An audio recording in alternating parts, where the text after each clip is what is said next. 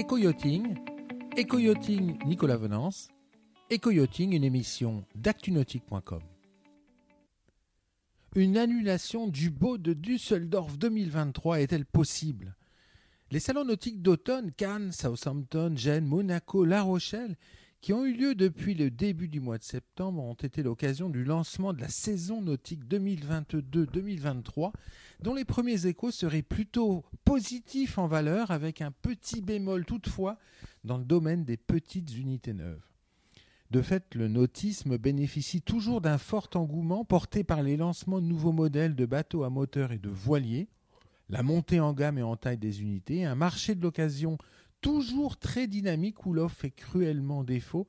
à tel point d'ailleurs que certains modèles récents se revendent actuellement au prix des bateaux neufs. Les carnets de commandes et les plannings de production des chantiers de construction sont quasiment tous pleins, les délais de livraison dépendant sur certaines unités des problèmes de chaîne d'approvisionnement matière ou composants. Le nautisme apparaît in fine plus que jamais être un moyen d'évasion et de recentrage sur la cellule familiale et les amis, dans un contexte où l'on voyage moins loin, à l'instar de l'évolution que connaît un secteur assez similaire au nôtre, à savoir celui des camping-cars et des vannes aménagées. Dans le cas de Düsseldorf, le prix de l'énergie serait en cause. Les salons nautiques ont fait le plein, parfois affectés par des météos peu propices, mais une inquiétude a saisi la profession quant à l'édition 2023 du Boat de Düsseldorf, le plus grand salon indoor mondial de la profession, prévu pour fin janvier et très attendu par la filière. Le Boat de Düsseldorf aura-t-il bien lieu ou sera-t-il une nouvelle fois annulé, à l'instar des deux dernières éditions qu'il avait été du fait de la pandémie de Covid-19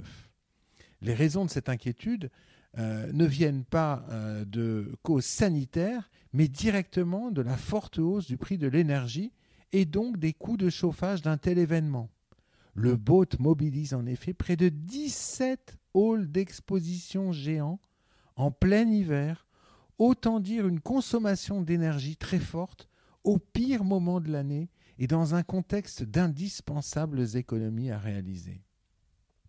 l'envolée du prix de l'énergie outre-Rhin inquiète et pourrait très fortement impacter les coûts de l'organisateur qui, sans dérogation d'économie à réaliser ou de subventions spécifiques, aurait sans doute de grosses difficultés à boucler son budget.